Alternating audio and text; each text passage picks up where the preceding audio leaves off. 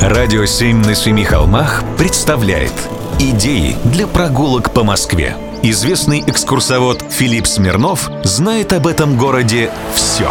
Прогулки со Смирновым. Здравствуйте, с вами Смирнов Филипп. Сегодня предлагаю забить стрелку. Тем более в начале мая и торопиться-то особенно никуда не надо.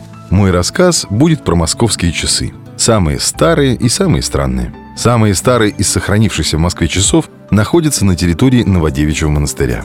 Входите на территорию, делаете 10 шагов из арки вглубь к старинному тополю и поворачивайтесь на месте. Наверху, на уровне второго этажа, на так называемых лопухинских палатах, располагается циферблат солнечных часов. Искусство изготовления солнечных часов называется смешным словом – гномоника.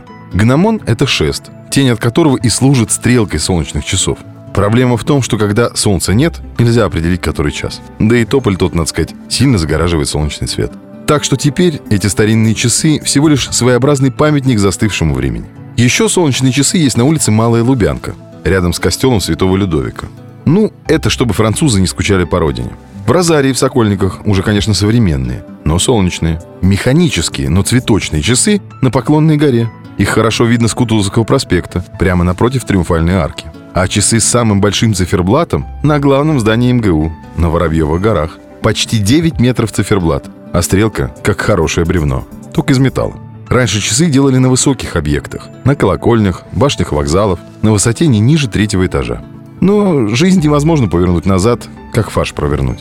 Поэтому пройдемте к самым странным часам. На мой взгляд, они на Манежной площади. Они настолько странные, что мало кто догадывается, что это часы. Они появились в 1997 году. В тот год изменили движение в районе пересечения Маховой и Тверской улиц и выкопали подземный торговый комплекс на Манежной площади. На его крыше поставили световые купола с фонтанами вокруг. Так вот, самый большой фонтан – это и есть часы. Часы мира. На их куполе стоит Георгий Победоносец, а сам купол представляет собой северное полушарие, половину глобуса – Создатели архитектурного шедевра изрядно заморочились. На часах создали контуры государств, названия крупнейших городов мира, а также изображения животных, характерных для того или иного региона. Фишка в том, что купол очень медленно вращается и за сутки совершает полный оборот вокруг своей оси. Неподвижное кольцо в нижней части разделено на 24 сектора по количеству часовых поясов. А в каждом секторе по 12 лампочек, которые последовательно загораются раз в 5 минут, а по завершении часа все гаснут. Проще говоря, если, например, горит 10 лампочек в 16 секторе, значит времени сейчас 16 часов 50 минут. Вот такие есть в Москве часы, свидетели и судьи.